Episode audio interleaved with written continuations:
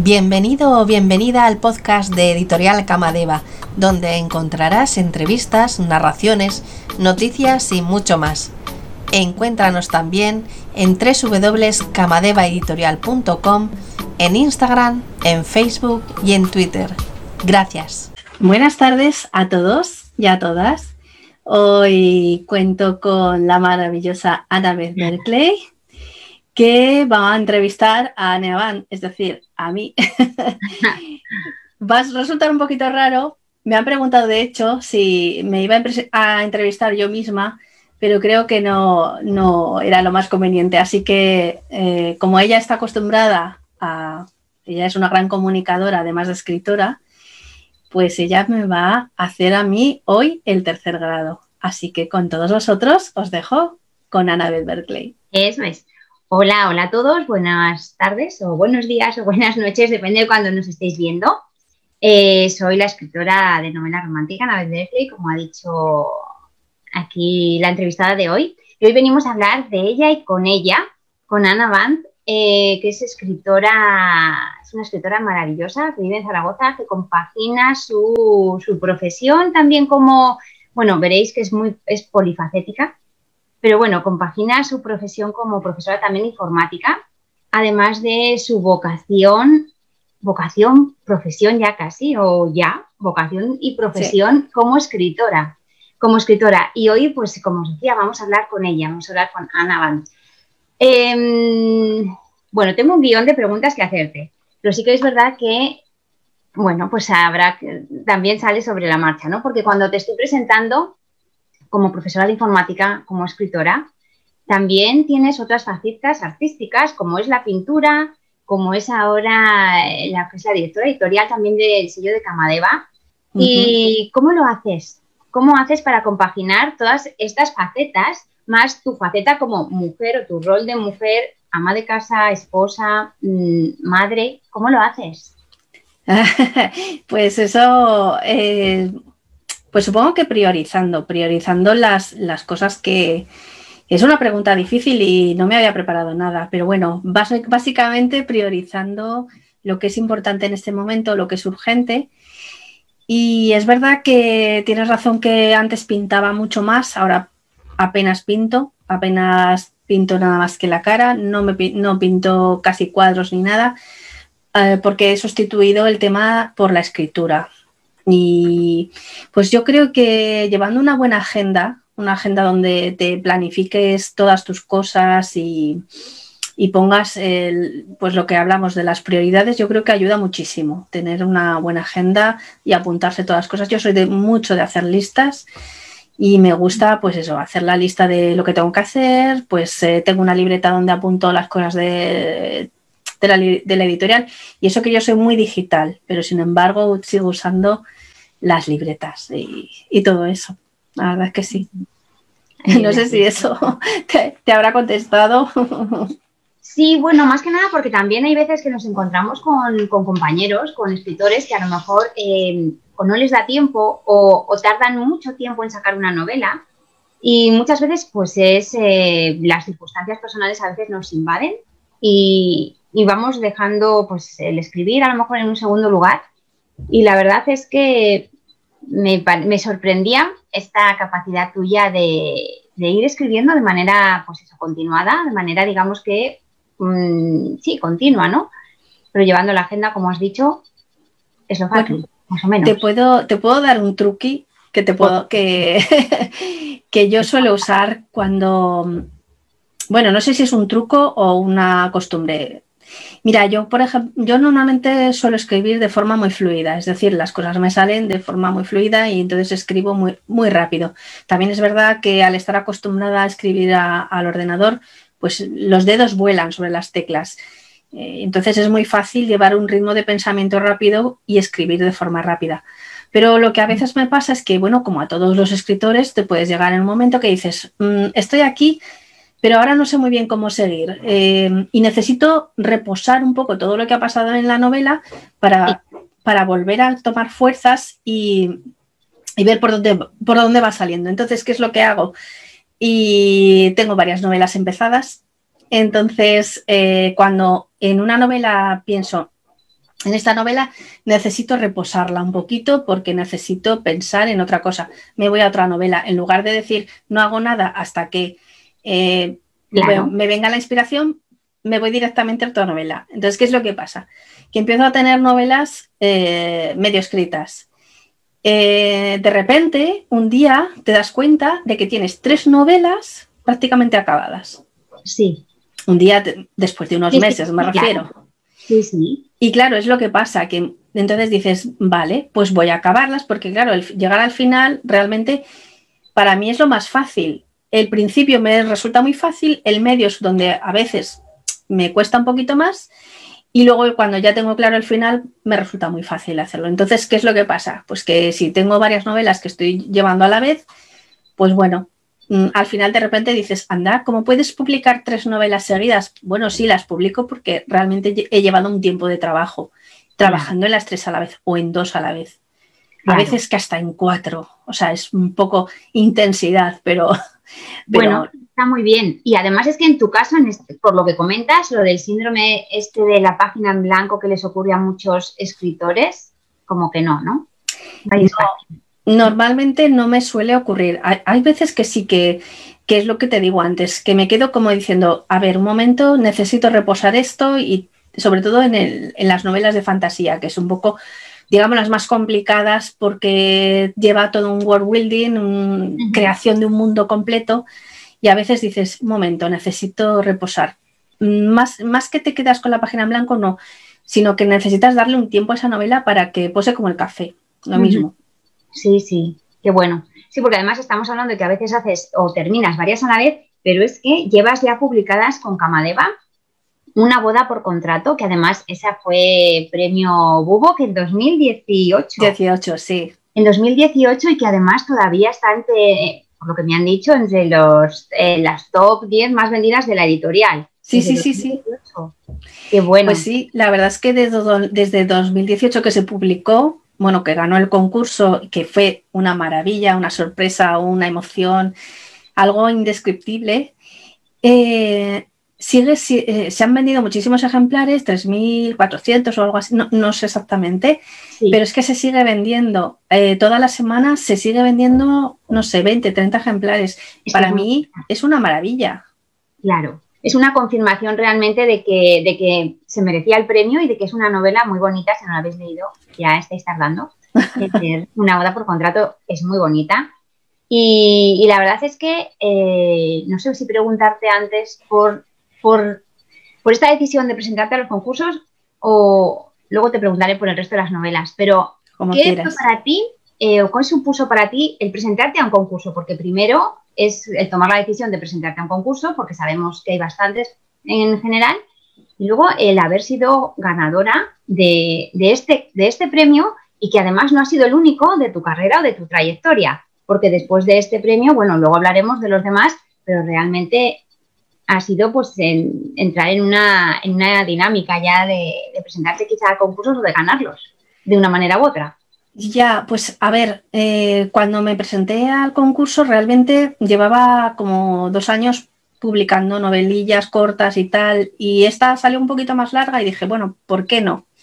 Y yo creo que es que hay que pensarlo así, ¿por qué no? ¿Qué es lo que pierdo al presentarme? No pierdo nada. Únicamente, pues que normalmente los concursos te suelen retener las novelas, pues como seis meses entre que sale el fallo y todas esas cosas, pero realmente no pierdes nada. Entonces, claro, para mí eh, ganar el concurso supuso decir, wow, no lo estaré haciendo tan mal, no estaré escribiendo tan mal. Eh, realmente era un sueño dedicarse a la escritura. Entonces, eh, fue decir, fue ganar el premio y decir, bueno, pues a lo mejor sí me puedo dedicar a esto de escribir, a lo mejor no, no está tan mal. Y la verdad es que a partir de eso, pues eh, mi forma de, escribir yo creo que hasta cambió y todo, fíjate. Claro, porque a lo mejor te da más seguridad el, el conseguir esos premios o esos reconocimientos ajenos, porque una cosa es lo que tú pienses, lo que piense tu familia de tus novelas, y otra cosa es lo que es alguien ajeno, una editorial, que estamos hablando de una editorial sí, sí, sí. consolidada, que te reconoce tu, manera de, escribir. exacto. Eh, el, yo animo a todo el mundo a que se presente a algún premio, porque es cierto que hay algunos premios que son muy grandes, pues a lo mejor las personas que estamos empezando o que, em, o que están empezando, pues a lo mejor creen que a lo mejor no pueden. No digo que no puedan, ¿eh? De hecho, en el Premio Planeta, una de las una de las diez personas que se quedó finalista era su primera novela. Quiero decir que nadie eh, se puede decir que no te debes de presentar. ¿Por qué no? Preséntate, arriesgate y, que es lo, peor que te puede pasar es que no ganes. Claro. Pero lo mejor. además. Exactamente, y ya tienes una novela en la que has cuidado, es decir, si te vas a presentar un premio, desde luego tienes que tener una novela cuidada, has tenido que pasar por un corrector o que alguien te la haya corregido un poco. No necesitas tener una novela, no necesitas tener una portada, no necesitas una, una maquetación ya perfecta, pero sí que una, una corrección es conveniente. Sí. Entonces, bueno, a partir de eso yo creo que es importante presentarse. Además, hay cientos de premios al año al año hay cientos de premios que te puedes presentar. Lo único que tienes que acertar es acertar, bueno, fijarte en el qué tipo, en qué tipo de premio te, presentas, porque si yo escribo romántica, no me voy a presentar uno de terror, lógicamente. Claro. Pero claro. Sí, porque además es que, además de romántica, escribes también, eh, pues, eh, romántica paranormal, también escribes fantasía, también escribes eh, literatura juvenil, incluso eh, porque te decía, o comentábamos que habías ganado el premio de 2018 de, con Bubo, pero es que eh, con Editorial Cabox tengo aquí apuntado que quedaste finalista en relatos de fantasía en 2018 y 2019. Sí. Este año, en 2020, has quedado finalista en el concurso Mil Palabras y Woman de Mediaset. O sea, es que lo tuyo es una confirmación detrás de otra. Eh, bueno, me, gusta mucho que me digas eso. me, parece, es la realidad. Me, parece muy bonito. Sí, la verdad es que con los, eh, los relatos fantásticos de la editorial, la verdad que fue una sorpresa y además quedar finalista dos años seguidos. Bueno, pues eh, además de, también te voy a confesar una cosa, no me había presentado otros premios, solo me presenté a esos tres y los tres, eh, y este año 2020 solo me presenté a, a, ese y me quedé finalista. Mm, entonces, las estadísticas fallan con esta, pero bueno, la verdad es que muy contenta. Es que es, es una sensación que yo creo, yo es que se la recomiendo a todo el mundo, que se presente a, cualquier premio, de verdad. Y es que además, como has dicho, ¿y por qué no? O sea, que claro. se pregunta, ¿y por qué no? Claro que sí. nada. Y la sorpresa luego puede ser muy bonita. Sí, además es mm, me, eh, luego pues te contacta la gente, te eh, habla de, o sea, la gente de, de, donde ganas el premio y te dicen cosas maravillosas de tu novela, como me pasa con la última. Y te sube la moral, que, que, es una pasada. Qué bien. Sí, porque eh, a veces mm, a veces supongo que como a todo el mundo, si, y más cuando pienso yo que, bueno, pienso y sé, que el trabajo de escritor es un trabajo solitario. Sí. El que eh, te vengan pues este tipo de pues reconocimientos, ya no solamente por premios, sino como dices que la gente te contacta o te comenta algo, tanto de editoriales como supongo que lectores tuyos, que algunos sé que se ha leído tus libros más de incluso cinco veces. Sí, sí, sí. Eso supongo que también es algo bonito. Pues sí, el, hecho de que, que, tengas una comunidad que te, te apoye, pues eh, para un escritor que como tú dices es un, pues es una profesión más bien solitaria, porque estás aquí metida con tu mundo fantástico o no fantástico, pero estás sola ante el peligro. Entonces es muy bonito tener a alguien que te apoye, que te siga, que lea tus libros, que te los comente y que, bueno, la verdad es que es precioso, precioso. Y si son profesionales, pues todavía te sientes un poco más orgullosa del tema, ¿no?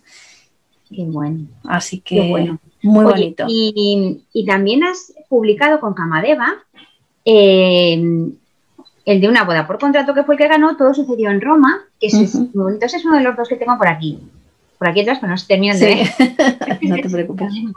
El de mi, bueno, es que te voy a decir que son bonitos todos porque es verdad, pero mi postre favorito eres tú, la chica de ayer y añade amor a la receta, que estos dos son de hace poquito más o menos. Eso sí.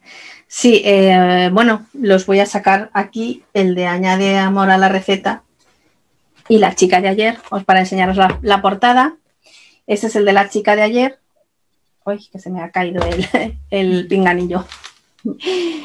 Y este es el de Añade amor a la receta. La verdad es que las portadas eh, son, es del diseñador gráfico de la editorial, son preciosas, yo estoy encantada, tiene unas portadas muy bonitas. Y la verdad es que, pues feliz de, trabajar con Camadeva. No es porque yo trabajé allí, la verdad. Ah, mira, tienes por ahí. Que no pasaba Pero la verdad es que muy bien. Encantada. Y los libros, pues, eh, pues bueno, unos se venden más, otros se venden menos, pues como, como todo. Todos. Pero, pero bueno, hay movimiento y está bien. Y por, otro lado, como te decía, también eh, escribes literatura juvenil y, romántica paranormal. Mm, que también tienes dos sagas importantes, porque ya tienes varios libros de ellas. Sí. Que sí, la de... y World Hunters. y la verdad es que, mm, ¿cómo te sientes? ¿Te sientes más cómoda en un género como solamente la romántica o mm, romántica paranormal? ¿Qué te gusta más? Porque también escribes literatura juvenil. ¿Te sientes cómoda en todos los géneros en general? ¿Y qué opinas de, pues eso, a lo mejor de combinar los géneros? Pues em, yo creo que, bueno, por aquí están diciendo que las portadas de la serie de los lobos que son fantásticas, están diciendo, gracias. A ver, yo creo que me siento cómoda escribiendo en general es cierto que desde muy cría he estado leyendo siempre eh, novelas de fantasía. Los dragones son mi animal fetiche y bueno, la verdad es que me encanta escribir fantasía, pero me encanta escribir romántica también. Entonces, eh, juntar las dos es como lo ideal, ¿no? Entonces, en la, en la, esta que, por ejemplo, es de fantasía, que hay un tipo bastante cachas en la portada, que es de romántica paranormal, pues lo he disfrutado muchísimo, es de, hombres lobos y tal, y la verdad es que me lo he pasado fenomenal. De hecho, ahora estoy ya, he hecho los tres libros muy rápido porque tenía ganas de, saber qué iba, a pasar, qué iba a pasar. Y las, las, personas que lo leían decían, oye, por favor, que queremos leer el libro, que queremos leer el siguiente y tal. Y la verdad que ha sido muy gustoso el que te digan eso. Y la otra saga, la de Skyward, es una serie de, de, que hay ángeles, demonios, brujas y todas las cosas, porque el tema de las brujas me apasiona. De hecho, tengo un libro juvenil que está aquí, ¿eh? a ver si lo veo. ¿El, del despertar de las brujas? Ah, no, ah, no el, de, el libro de magia de Betsy ese es un libro de niños ah, también. y de brujas, para niños. Que cuando tu chica sea un poquito más mayor, ese. Eso. Qué bueno. Y, entonces... ¿Qué opinas bueno, no sé si tienes por ahí preguntas que la gente te vaya preguntando. ¿Pero qué opinas? Dicen que para cuando el siguiente va a salir ya, antes de Navidad sale el tercero. Lo he visto, lo he visto anunciado en Facebook que para, justo antes de Navidad, para el 23 creo que lo he visto. esa es la idea. Si no, si va todo bien, esa es la idea. Qué bien, pues perfecto. Pues ya bueno, ya lo he apuntado, por eso sé que lo he visto, porque he tomado nota. Qué bueno. Oye, ¿y qué opinas? Porque fíjate, estamos hablando ahora también de fantasía paranormal. Em, ¿Qué opinas de la literatura romántica? Porque muchas veces está muy, muy degradada, por así decirlo, o, mm. tienen, o, está, o tiene un mal concepto eh, en general. O sea, ya no solamente como de cara a lo mejor a los hombres o a considerarlo como, una, como un género literario importante, sino también las propias mujeres que a lo mejor pues esconden que leen ese tipo de novelas o, o que las menosprecian. ¿Qué opinas tú sobre, sobre esos prejuicios? Bueno, yo creo que cada vez la gente, mm, las mujeres, pasamos más de lo que nos digan sobre las novelas románticas, pero aún así es verdad que hay muchos prejuicios sobre el tema de la escritura romántica. Cuando tú dices que eres una escritora romántica, parece que eres como un subgénero y realmente es uno de los que más venden. O sea, muchas editoriales no hablo de Camadeva porque es una editorial solo romántica, pero en general en el, en el mundo muchas editoriales se sostienen gracias a los ingresos que les dan las novelas románticas. Fijaros que, es tan importante una literatura romántica y además es que eh, las románticas, como hemos hablado estos viernes con, otras autoras, la novela romántica no es una novela... Mm, a ver, es una novela que te sirve para entretener, es una novela que te sirve para acabar con ella y con una sonrisa en la boca. Y es una novela que hay veces que te educa en ese sentido que tiene su trasfondo, bien sea social, bien sea mm, de forma... Tamara dice, viva la fantasía y la romántica. Es verdad, es que las novelas fantásticas eh, románticas son preciosas. Claro. Porque a mí me parecen, vamos. Y además es lo que dices, que además eh, es que desconectas. Ya no es que te sirven para entretenerte, no, es que desconectas del mundo en el que estamos, que ahora no está a lo mejor en su mejor momento. Exacto. Y te vas a otro sitio maravilloso que sabes que va a acabar bien y, y realmente te haces te hace terminar con una sonrisa en la boca. Exacto, es que yo creo que la literatura romántica es básicamente para desconectar de, como tú dices, pero luego también tiene, eh, a ver, tienes por ejemplo, yo que sé, a Diana Gabaldón, que tiene unos libros enormes que son históricos y no solamente eh, tienes una historia de amor muy bonita, muy preciosa, que a mí me encanta, sino que además tienes toda la explicación de lo que es eh, el tiempo que se las costumbres que se hacía, que se vivían allí, el tiempo que se vivía. Quiero decir que, cada novela tiene un trabajo Mira, bastante yo me acuerdo, fuerte. Me acuerdo en un programa de televisión de, estos de preguntas y respuestas que preguntaron, me parece que era, ¿qué flor es la típica de, no sé qué, de Irlanda o de, no me acuerdo cuál es, o sea, exactamente la pregunta, pero me acuerdo que yo estaba tan, tranquila en casa, pero con gente, ¿no? Con la familia, y esto que dije, pues el cardo. Y todos me miraron como diciendo, ¿pero qué dicen? No sea la de Escocia o la de Irlanda de por ahí. Y me dijeron, ¿pero qué dices? Y yo, el cardo, y era el cardo. Y tampoco lo sabías. Y yo pensando, pues por una novela romántica, porque las novelas románticas reflejan, como tú estás diciendo, la historia. Claro que sí, es que, de hecho, em, casi todas las novelas, en general, sea una policíaca, sea un... siempre hay una historia de amor o una relación. Lo que pasa es que eh, parece que es verdad que la novela romántica, su principal trama es la, es la relación romántica y que normalmente acaba bien. Y a lo mejor en una novela puede que no acabe tan bien. De hecho, en una de las novelas que tengo de fantasía, que de la serie Skyward, eh, he tenido eh, personas que me, me amenazaban. Porque había matado a uno de los personajes. Pero yo les decía, a ver, es una novela de fantasía. Es cierto que no es romántica al 100%, pero bueno. No, pero sí que es verdad que es que les coges, coges aprecio al personaje cuando acabas la novela. Sí, sí, sí. Sí, sí, pero bueno, eh, yo creo que las novelas románticas tienen mucha importancia y además eh, todavía más porque están hechas por mujeres en su mayor parte, no, no, no son todas. Sí. Y que muchas veces las mujeres no hemos tenido esa opción de, de destacar en la literatura. Y, hmm y no sé, yo creo que es una manera de, hacer la literatura nuestra. Es más, el hecho de que seamos nosotros las que escribamos las novelas románticas hace que creemos mujeres independientes, que creemos eh, personas fuertes y que serán capaces de conseguir cualquier cosa. Sí, porque eh, las mujeres han evolucionado bastante desde que se empezaron las primeras novelas románticas hace aquí claro imagínate a las novelas de ahora y las mujeres que tú describes también. Claro, igual que, igual que la sociedad. Claro. Igual que la sociedad ha evolucionado desde las primeras novelas románticas de Bárbara Carlan o, Corín Tellado, pues claro, las novelas que hay ahora no tienen nada que ver en, la, en, el papel de la mujer. Es cierto que si haces una novela histórica en el que nos retrotraemos a ese tiempo, el papel de la mujer va a ser el que es. Y aún así hay muchas novelas históricas que realmente la mujer pues tiene un papel más, más fuerte que lo que a lo mejor era en, realidad.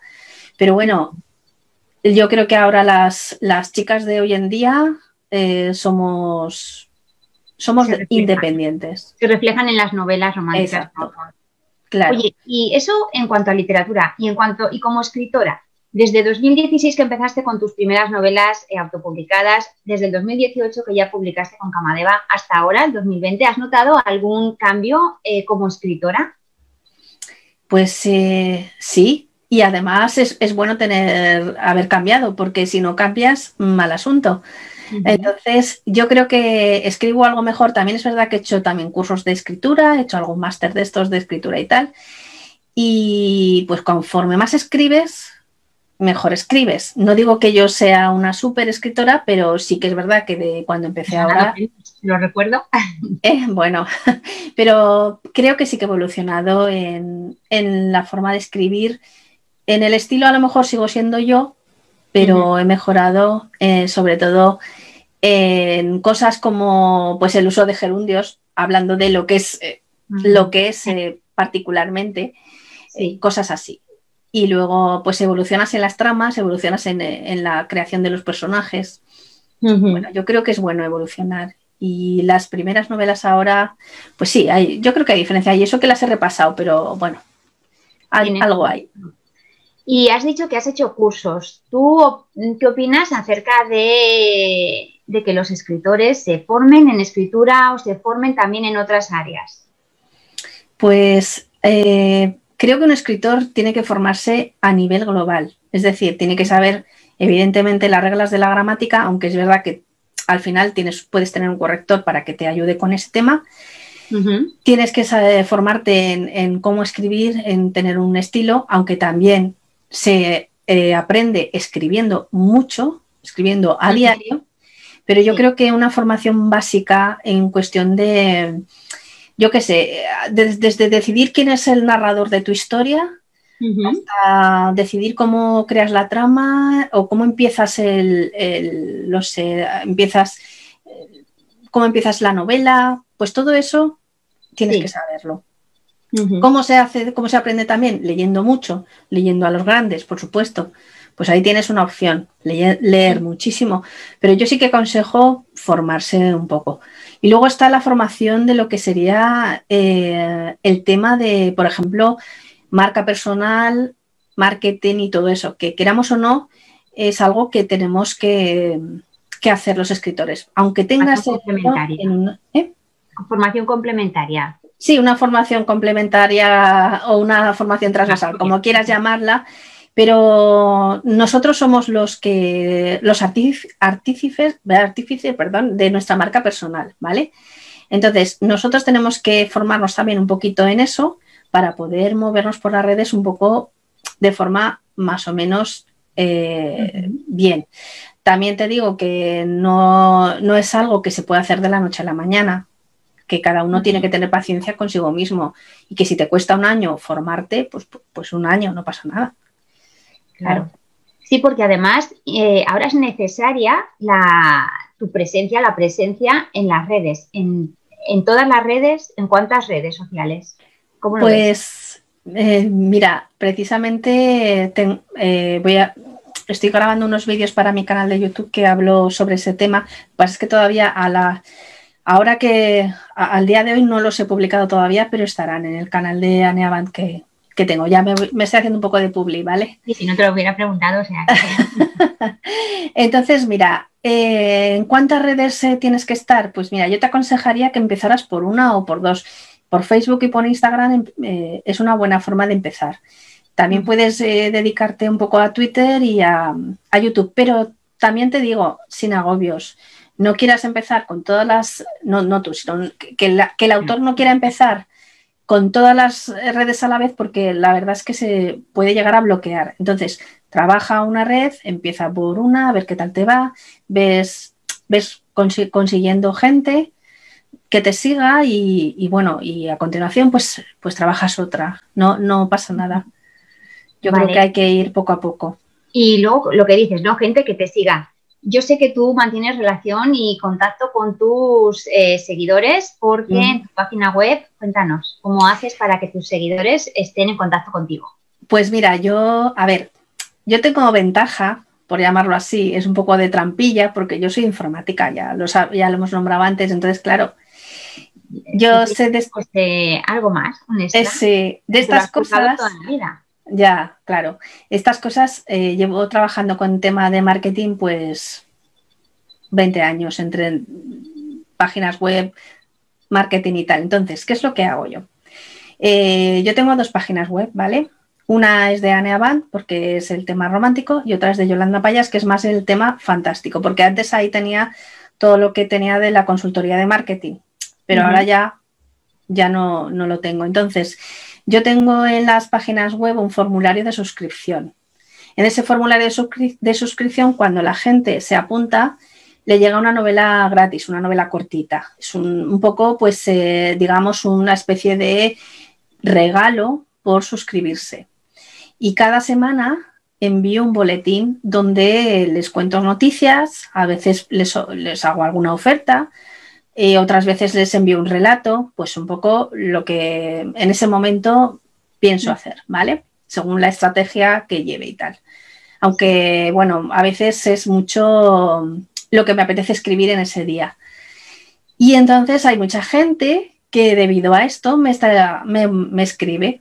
Realmente tengo gente de todo el mundo, eh, de México, de Marruecos, de Estados Unidos, que me escribe y, tenemos una especie de, ¿cómo te diría yo? Una, hombre, relación no, no se puede decir, pero sí que hay gente súper amable que me escribe y yo le contesto, por supuesto.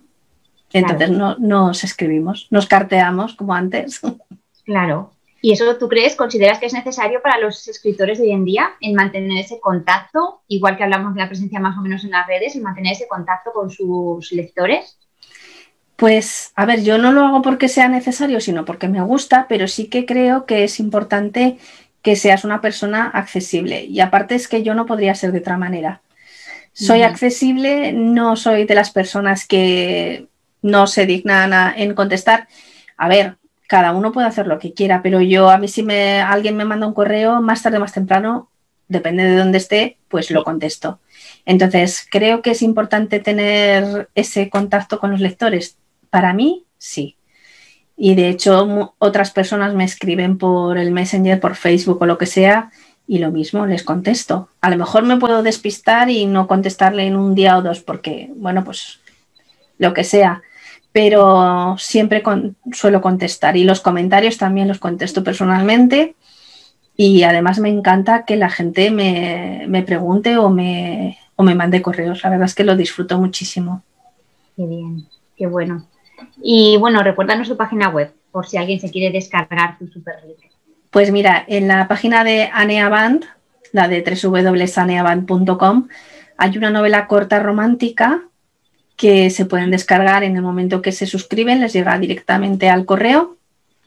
Y en la, no, y en la de um, yolandapayas.com tengo un relato fantástico, no es novela, es relato, pero bueno, también eh, en el momento que se suscriben, pues les va a llegar a su correo.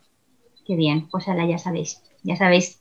Y así además, sobre todo, pues lo bonito también de estar en contacto contigo. Eh, no sé si estás teniendo alguna preguntita por ahí o si hay alguien comentando. No, ahora mismo no. Vale, de acuerdo.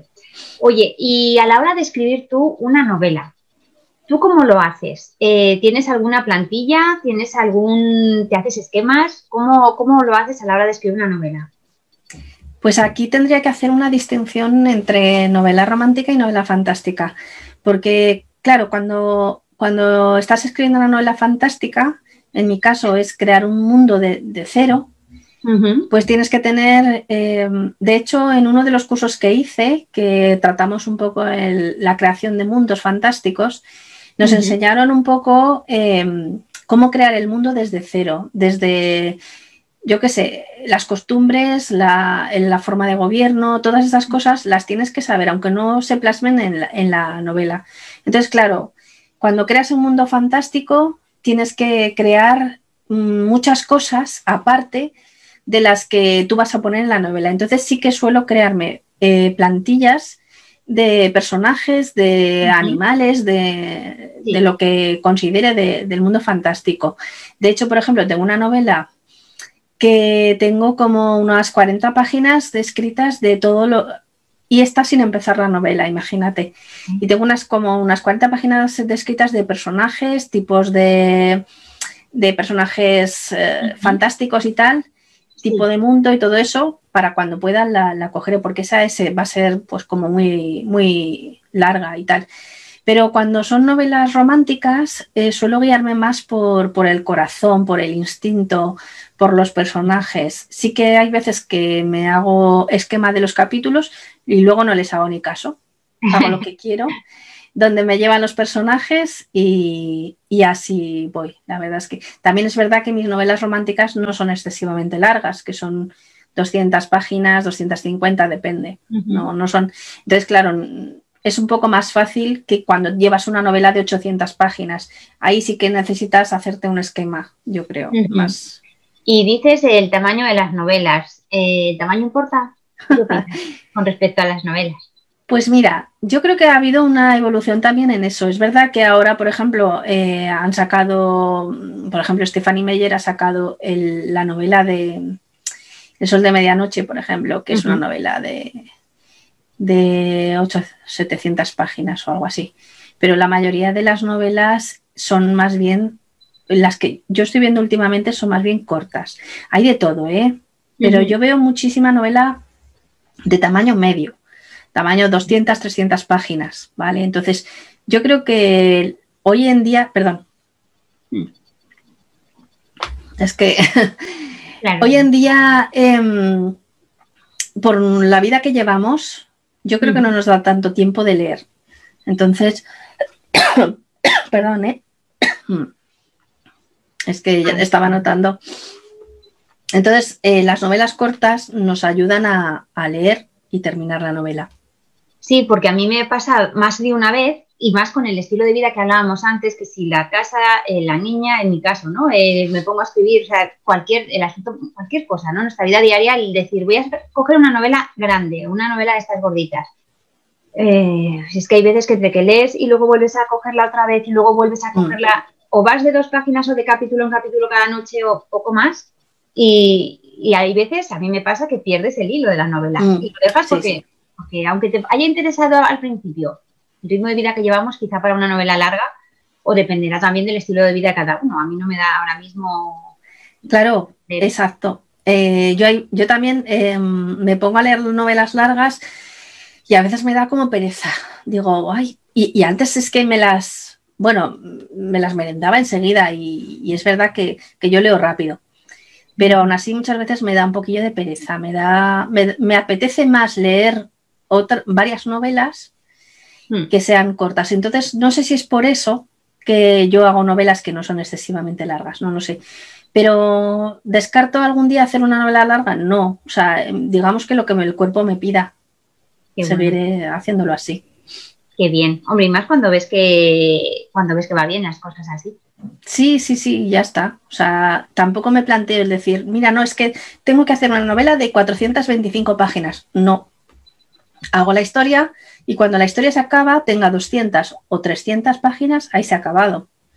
No me gusta meter relleno, no me gusta meter excesivas descripciones, no me gusta recrearme en describir una habitación, porque si, la, si te recreas en algo, en una descripción que no aporta nada a la novela, pues la verdad es que no me va ese tipo de, a mí personalmente, ¿eh? no me va ese tipo de novelas. Hay novelas, yo hay, bueno, claro, hay de todo, ¿no? Pero sí que es verdad que hay novelas que se entretienen mucho en las descripciones. Yo personalmente, mm, hay algunas escritoras que ya las tengo, pues digamos catalogadas como que meten mucho contenido, muchas descripciones y yo personalmente no las compro. O sea, y a lo mejor son, novelas, son escritoras que leí algo a lo mejor hace dos años o tres y yo a fecha de hoy sigo sin comprarlas porque tengo ese recuerdo de no puedo con ellas. Claro, claro. Claro, ¿tú cómo sueles escribir?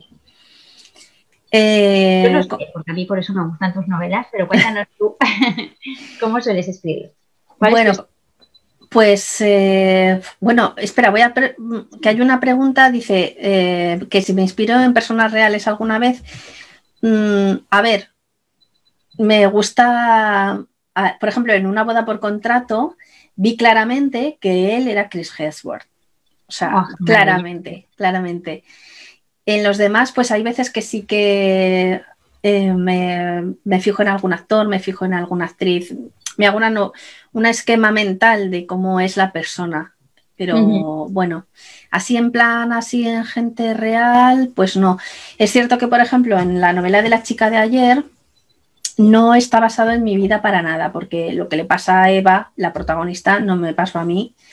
Pero sí que es verdad que yo viví esos años y entonces, pues claro, algo de ahí sí que, sí que tiene. Pero bueno, volviendo a tu pregunta, pues cómo empiezo a escribir. Pues eh, normalmente cuando me viene la primera vez la idea, pues suele ser de algo que acabo de soñar. A lo mejor es la, o, que estoy, en la cama sin dormir y de repente, ¡pum!, se me enciende la bombilla. Me levanto y escribo cuatro cosas para que no se me olviden. Y entonces ya empiezo a hacer una especie de sinopsis de, qué es lo que va a pasar, cómo, cómo se va a desarrollar, qué personajes hay, pues tal. Más o menos una explicación es como si yo te estuviera contando a ti la historia que voy a escribir. Y ya me la cuento y, empiezo a escribir. Y luego ya pues simplemente empiezo por el capítulo 1 y ya está. Y empezar a escribir. Además es que son novelas fluidas, son novelas como decías que no había mucho excesivo rollo de para rellenar. Son novelas que van rápidas, que van mm, que hay mucho ritmo, un ritmo pues alegre, ¿no? Un ritmo, venga. Claro, es que eh, yo creo que es también, yo creo que las novelas de todos los escritores es un poco reflejo de su personalidad. Y yo suelo ser una persona rápida de, decisión o por llamarlo así, ¿no? Entonces me gusta que las cosas pasen, que no me, que no me, no aburrir. A ver, que yo respeto muchísimo a las personas que hacen descripciones, no, que no se me interprete mal y, si están bien hechas, es, es pura poesía. Pero a mí, personalmente, no me va. Claro, y ya está. tiene su estilo, o sea. Sí, sí, exacto. Cada uno tiene su estilo y, el mío no es ese. Entonces a mí me gusta eh, que mm, leas un capítulo y digas, ¿cómo? ¿Qué ha pasado? Quiero seguir leyendo. Y, ahora pasa esto y pasa lo otro y, y entonces la gente pues diga, wow, o sea, me ha tenido todo el rato en un vilo. He estado, me he leído el libro en una tarde porque es que no podía dejarlo. Y claro, cuando te dicen esas cosas, yo creo que es eh, tarea conseguida, ¿no? Claro, qué bonito. Eh, ¿Has hablado o has enseñado el libro de la chica de ayer? Eh, ¿Lees tú la sinopsis o la leo yo? Pues léela si quieres, así, así bebo agua. Dice, la tengo aquí. Eva Sánchez regresa a casa después de que su estricta familia la enviase al exilio a Francia por los errores que cometió durante su juventud.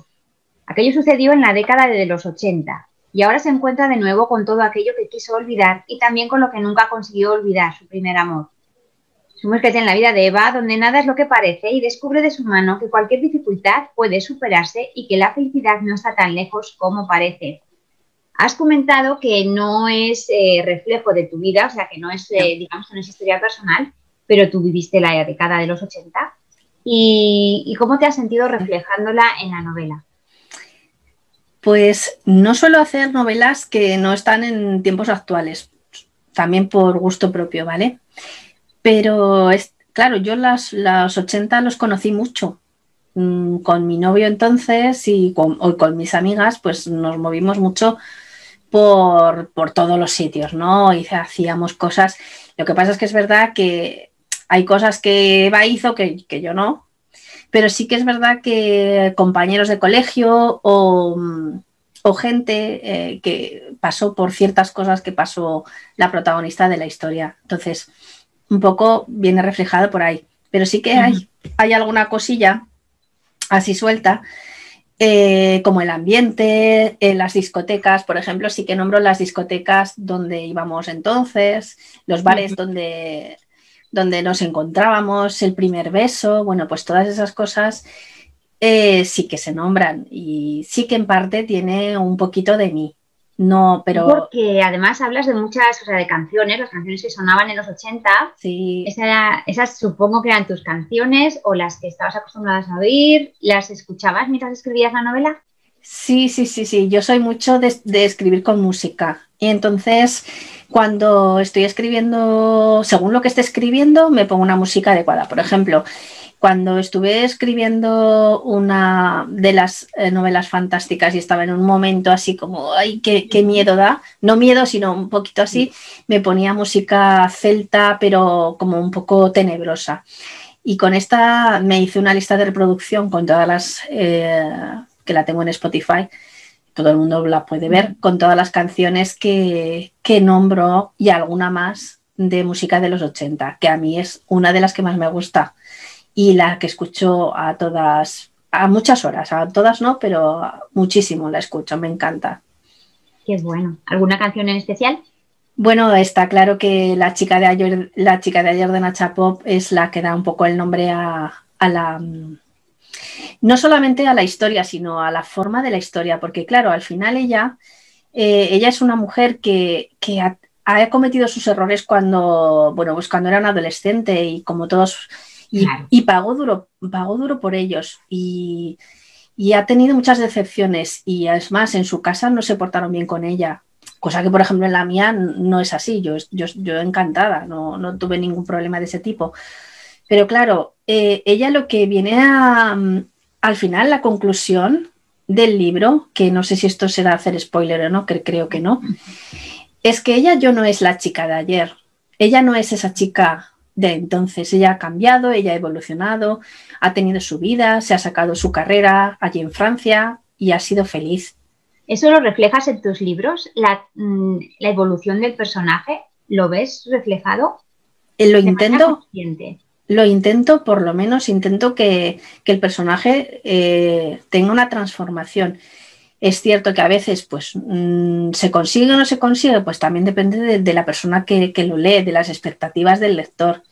Pero por lo menos intento que, que, el personaje principal, por lo menos, o los personajes principales, tengan una transformación a lo largo del libro. Entonces, bueno, se intenta. De hecho, yo creo que si no, no tiene sentido el libro, ¿no? Si no acaban por transformar algo.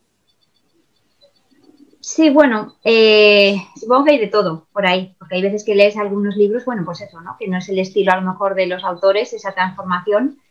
Y, pero bueno, es bonito, es bonito. A mí en mi caso me gusta que se vea reflejada esa transformación, que a fin de cuentas es lo que es la vida misma también de todas claro. las Claro, es que en tus libros también, eh, desde que empiezan los personajes hasta el final, también hay una transformación. O sea, es que eh, sea como sea, las personas cambian y evolucionan y desde el primer, eh, desde el primer momento que están en, la historia, algo les tiene que pasar. Es verdad que las historias de amor muchas veces los hacemos pasar mal, los fastidiamos y, por ejemplo, en este caso Eva, la verdad es que lo pasa mal, pero también luego está muy bien y al final acaba bien. Eso no es spoiler porque es una novela romántica y sabéis que va a acabar bien pero al final acaba bien. Y luego otra cosa de esta novela también es que la protagonista no es una niña, no es una chica de 30 años, es una mujer de 40 y. Sí, eso te iba a preguntar, porque normalmente en las novelas eh, casi todas las, mm, las que están, por ejemplo, eh, pues eh, retratando épocas antiguas o épocas medievales, todas tienen 18 o 21 años, ¿vale? Las de ahora a lo mejor te encuentras alguna de 30, alguna de 30 o cada vez más de 30 porque a los 30 pues todavía son muy jóvenes. Em, pero claro, ¿y las más mayores qué? Porque vamos cumpliendo años y yo en mi caso, o sea, me siento mejor que a los 30. Eh, ¿Qué pasa? ¿Que no tenemos vida? Claro que sí. De hecho, mm, estoy empezando una novela de una mujer que es bastante más, es así, pues de una cierta edad. Es que eh, el amor y las relaciones son muy válidas a los 30, a los 40, a los 50 y a los 60 y a los 70 y, no sigo más pues por no, por no aburrir. Pero yo creo que hay que dar también ese, ese espacio a las mujeres de a partir de los 40 a 45 que tienen súper derecho a, a rehacer su vida y a tener una relación preciosa y con un hombre o con una mujer, me da igual, que, les no que les complemente, sino que, bueno, pues que, sean felices y que rehagan su vida y punto. Y no todo el mundo es millennial. Claro. Y además, tampoco, o sea, no sé, ni todos los que son millennials nos leen, ¿no? O leen las novelas. En esta novela me gusta, te voy a una declaración de amor muy bonita que hay, que dice, Quería dormir junto a ella y escuchar cómo roncaba levemente, aunque él nunca se lo dijo. Cuanto más la miraba, más se daba cuenta de lo loco que estaba por ella y de que no sabía si ya la había perdido, si era demasiado tarde. ¿Tú crees que, amar también es soportar los ronquidos eh, de la pareja? Claro, claro, claro. sí, sí, totalmente.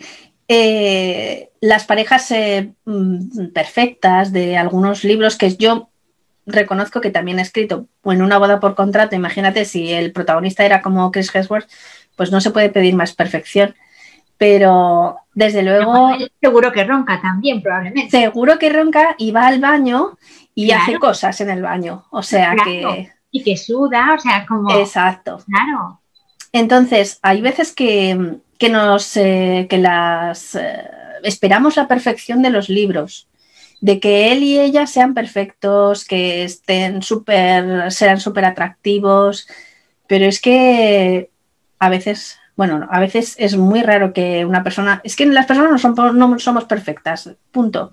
Entonces, una persona ronca, una persona mm, hace cosas y tienes que, tiene un y... Claro que sí, te tiene que gustar en lo bueno y en lo malo. ¿Vale? Y si una persona eh, pues tiene su momento malo, pues es que si la amas, la amas igual. Y si ronca, pues ronca. Y, lo reflejas en la novela porque muchas veces eh, están los prejuicios de que son, de que es todo de color de rosa, que la vida no es como se cuenta en las novelas. Yo es una frase que he oído muchas veces. Yo he sido lectora de romántica desde hace mucho tiempo y siempre escuchaba, mm, no te esperes que luego eh, pues sea como las novelas. O sea, la vida no es como las novelas que lees, la vida no es como las novelas que lees. Realmente yo pienso que hoy en día las novelas reflejan perfectamente la vida con los defectos que comentas y, además de las circunstancias ajenas, ¿no? Claro, y es que es verdad que dices, bueno, es que mm, para leer una novela romántica y ver un tío normal, pues para eso ya lo tengo tal, pero si en la novela romántica crees que es posible el amor entre personas normales, yo creo que eso te tiene que ser un aliciente para tu vida. Es decir, vale, esta persona se ha enamorado de un tío que está, que está bien, habla, que puede ser una tía, lo que sea, ¿eh? me da igual. Bueno, y que los gustos, para gustos los colores, ¿eh? Cada que no les guste. Exacto. Exacto. A mí, por ejemplo, me gustan los, hombres altos. Vale. Pues bueno, pero, pero eso no quita que puedas sentir adoración por un hombre bajito, por ejemplo. Es que yo creo que, las personas, eh, la diversidad es lo, más bonito que hay, que cada uno somos diferentes y diversos y lo que importa es el, amor. Ya está. No sé. ¿Hay alguna pregunta por ahí? Si no te cuento o te pregunto por el sinopsis de la sinopsis de añade amor a la receta. No, sí, de, momento no. Si no te lo diré. Vale. La, leo yo y así bebes agua. Sí, eso sí. El libro, el último también que ha sacado, eh, añade amor a la receta. Dice, ¿qué ocurriría si tuvieras que trabajar al lado de un hombre al que detestas? Es que la portada es preciosa, además. Sí, me encanta. Sí, es que sí. Dice, Mónica, cocinera y youtuber, desea trabajar en el restaurante con una estrella Michelin, así que acepta el trabajo sin saber que el chico con el que se ha enrollado hace pocos días va a ser su enervante jefe. Diego está paralizado al ver que ella va a ser su nueva cocinera. ¿Podrá ocultar su identidad? Siempre odió llevar mascarilla, pero esta vez salvará su pellejo. ¿O no? Esta es tu segunda novela que, en la que tratas el mundo de la hostelería. ¿Lo conoces de cerca? Claro, sí, sí. Mi, por mi marido, mi familia política siempre se han dedicado a la hostelería, entonces, pues yo estaba allí un poco también. Y la verdad es que los pobres ahora que están pasando lo fatal, pero bueno, es un mundo que, conozco bien y que, bueno, más o menos puedo hablar, sé de lo que hablo, más o menos. No me he dedicado a ello, pero lo he vivido muy de cerca lo has tenido muy cerca, claro. Oye, y, aquí en este, en este, en este libro sí que comentas, eh, bueno, ella como que tiene un acosador, no vamos a comentar mucho más, eh, por no hacer spoiler. Mm, ¿Tú qué opinas de los, de los haters? De los haters que a veces a los escritores pues les dan dolores de cabeza, porque a fin de cuentas eh, Internet es lo que facilita, ¿no? El contacto mm. para, para bien y para mal. Exacto, para bien y para mal. Pues sí, eh, Mónica tiene, ella se dedica, es youtuber, es cocinera youtuber, entonces eh, se dedica a hacer platos delante de la gente y como eh, gracias al anonimato que muchas veces da Internet, gracias por decir algo, tiene un acosador, ¿vale? Sí. Entonces, ¿qué pasa cuando un escritor recibe, mm, no acoso, pero sí recibe malos comentarios desagradables? e incluso poco constructivos. A ver, porque si te dan. Es real, es real. Hay muchas real. testimonios en Amazon se pueden ver de, la misma, o sea, incluso de la misma persona mm. eh, con identificación con un escritor y, esa impotencia también pienso yo del escritor de, bueno, y, esta persona que le he hecho, ¿no? Eh, sí, sí, exacto, porque, bueno, a ver, yo te diría que no, no, no hay que tomárselo de, de, forma personal, no normalmente no va un poco en contra de ti, normalmente. Pero sí que es verdad que hay personas que de esto que ponen, yo he visto capturas de pantalla en Facebook, que dice, mira, esta persona me ha puesto una o dos estrellas en cuatro libros. Cuatro libros. A ver, si no te gustan los libros, no me leas más. No leas más. No, no, no, no vuelvas a leerme. Pero la verdad es que es muy duro y la gente no se da cuenta de lo, de lo doloroso que es a veces em, escuchar o leer cosas realmente destructivas.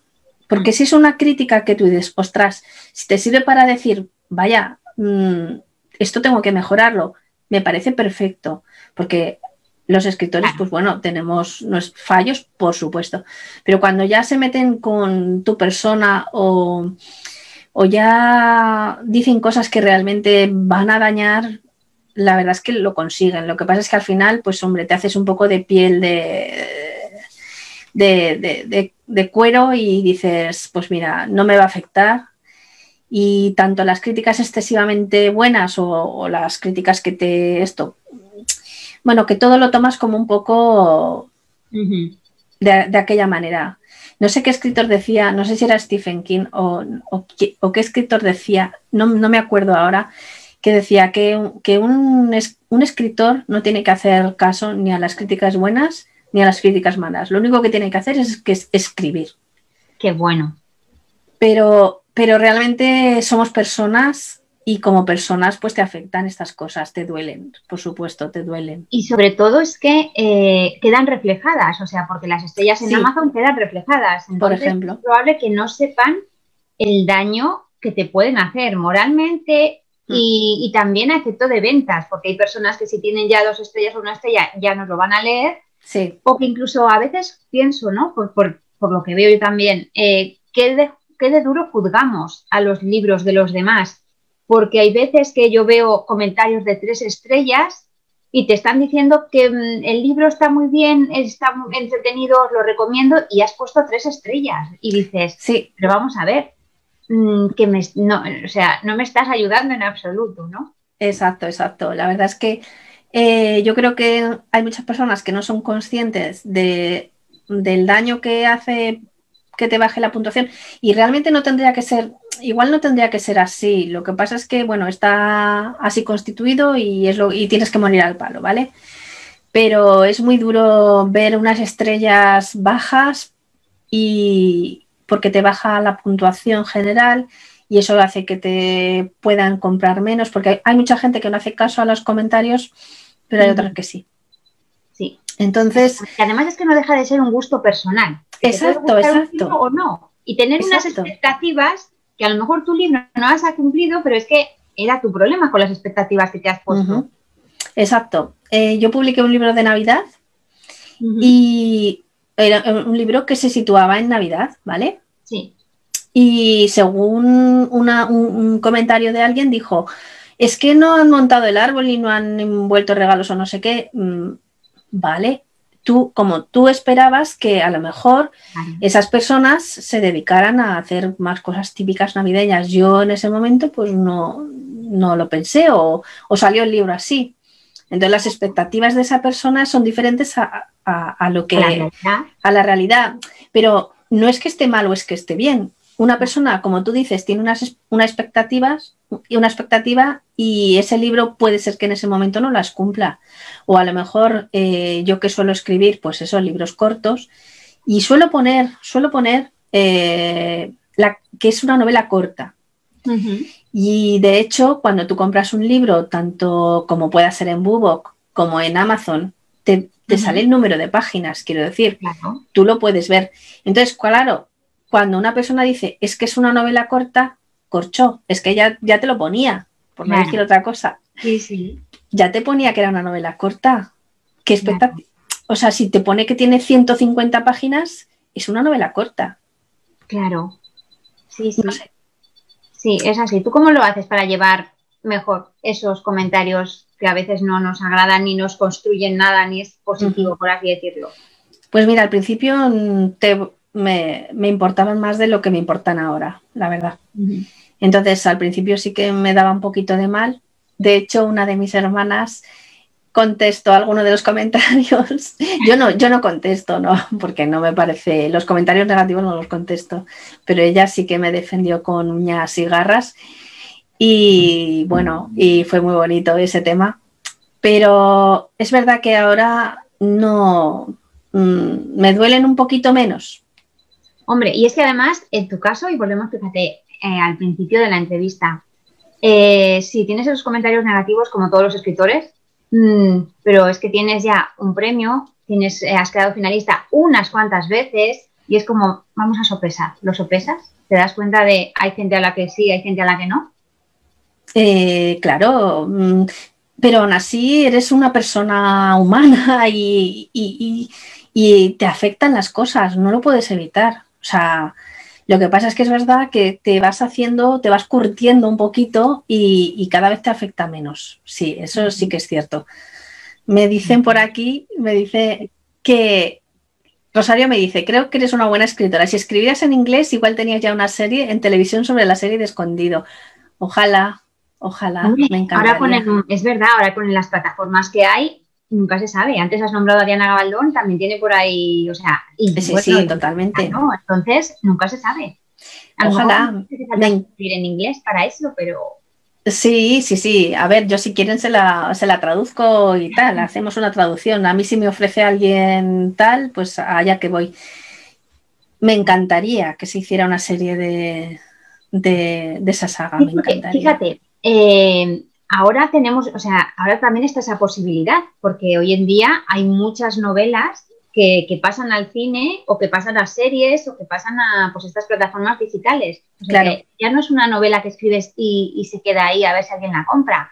Hoy en día, con tanto movimiento de redes que el autor, como has dicho antes, también puede hacer y debe hacer, y, y las casualidades o la suerte o el destino o lo que tenga que ser, te dan más facilidades también para llegar mucho más lejos.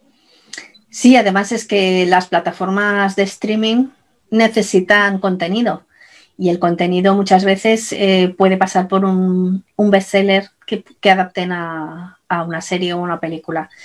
Y muchas veces no tiene por qué ser bestseller, puede ser un libro que sea bueno. No digo que los míos sean buenos, que puede ser, pero quiero decir, no, pero me refiero a que de repente un director ve un libro, le llega a sus manos, que también es lo que tú dices, un poco la casualidad de moverte por la, también de moverte por las redes y que llegue a las manos de alguien y de repente diga, mira, voy a hacer una serie de este libro. Y, bueno, entonces, eh, ¿sabes la, la, película de Macaulay Culkin que va corriendo por la casa? Pues así, así, así se bueno. estaría. Así te imagino ya. Así te imagino. Sí, Qué bonito. Bueno, pues eh, recuérdanos a quienes no se hayan descargado todavía tu libro, quienes no te sigan todavía en tu, en tu página web, recuérdanos cómo pueden llegar a ti. Pues en la página de Aneaban, www.aneaban.com o yolandapayas.com. En las dos tengo una descarga gratuita y bueno, y, no suelo escribir, no suelo ser muy pesada con los boletines, suelo escribir una vez a la semana. Entonces, bueno, tampoco suelo hacer spam por eso. Que bueno, pues allí ya saben dónde pueden encontrarte, además de en todas las redes. No sé si nos quieres comentar algo más sobre tus últimas novelas que ya están a la venta, la siguiente que va a salir, si te has quedado con ganas de decirnos algo a tus lectores o a futuros escritores que hayan tomado nota del y por qué no voy a escribir. ¿Quieres decirnos algo más? Eh, bueno, eh, mm, quizá del tema este eh, mm, quería aclarar una cosa, ¿vale? De la novela, porque está ambientada en una especie de, de tiempo post-COVID, pero es que una alguna persona ha dicho en las redes, ah, es que yo no quiero leer nada del COVID. A ver, es una novela romántica, no hay nada dramático, no hay nada, es un, simplemente eh, está ambientada en un momento que la gente lleva mascarilla, pero cada vez se la, se la va quitando, ¿vale? Pero no, no es nada eh, trágico, ni hay muertes, ni nada, que es una novela romántica, todo amor, ¿vale? Amor alguna cosilla también hay porque también está em, a Mónica le, el acosador, pues bueno, pues le da caña, pero es una novela romántica, ¿vale? Solo quería advertirlo para, pues, para que la gente pues se dé cuenta. Y por cierto, están a la venta en camadevaeditorial.com. Un poco de, publicidad. Claro, claro. Y que es real, o sea, están ahí, ahí la pueden encontrar, pero de todas maneras, esto es una época que va a pasar, el COVID va a quedar en la historia, o sea, que queda reflejado también en una novela que dentro de un tiempo cuando la gente a lo mejor la lea diga, anda, ¿y esto? ¿Qué pasó? Pues claro, claro. Momento, como tú has dicho antes, escribes también sobre tiempo actual. Eso es. Ahora mismo es lo que hay. Pero mm. vamos, en general, eh, em, a la gente que, está pensando en escribir y que no se decide, yo le diría que lo intentase, porque no hay nada peor como pensar que querías hacer algo y que por miedo no lo hagas. Lo mismo para presentarse a concursos o lo que sea, que no hay peor cosa de que de arrepentirse de algo que no has hecho. Sí, para mí. es verdad. Sí que es verdad, opino igual. ¿Y por qué no, además? ¿Por qué no escribir? ¿Por qué no probar? ¿Por qué no? Si además eh, tu corazón o tu cabeza te está diciendo que hagas algo, ¿por qué no vas a hacerlo? Las consecuencias, además, nunca suelen ser tan graves como pensamos. No. Incluso pueden ser mucho más bonitas de lo que podemos llegar siquiera a imaginar. Claro que sí. Si yo no me hubiera presentado al concurso de Bubok, te aseguro que no me estaría tomando tan en serio el tema de, de la escritura, de verdad. O sea, fue un antes y un después, totalmente. O sea, fue algo maravilloso. Y no, no puedo estar más agradecida a Natalia y a Ana, que son las, las que, entre las que las decidieron darme el premio. Y no puedo estar más agradecida a ellas, de verdad. O sea, fue algo que no olvidaré jamás. Qué bonito, qué bonito y además eh, pues te, te, habrá abierto muchas puertas, además de más seguridad en ti misma y, sí. y que pues mira, hay veces que sin saberlo estas cosas cambian la vida. Haces Totalmente. cambia la vida. Yo estoy de acuerdo en que a veces una decisión que no piensas las consecuencias te puede cambiar la vida mejor.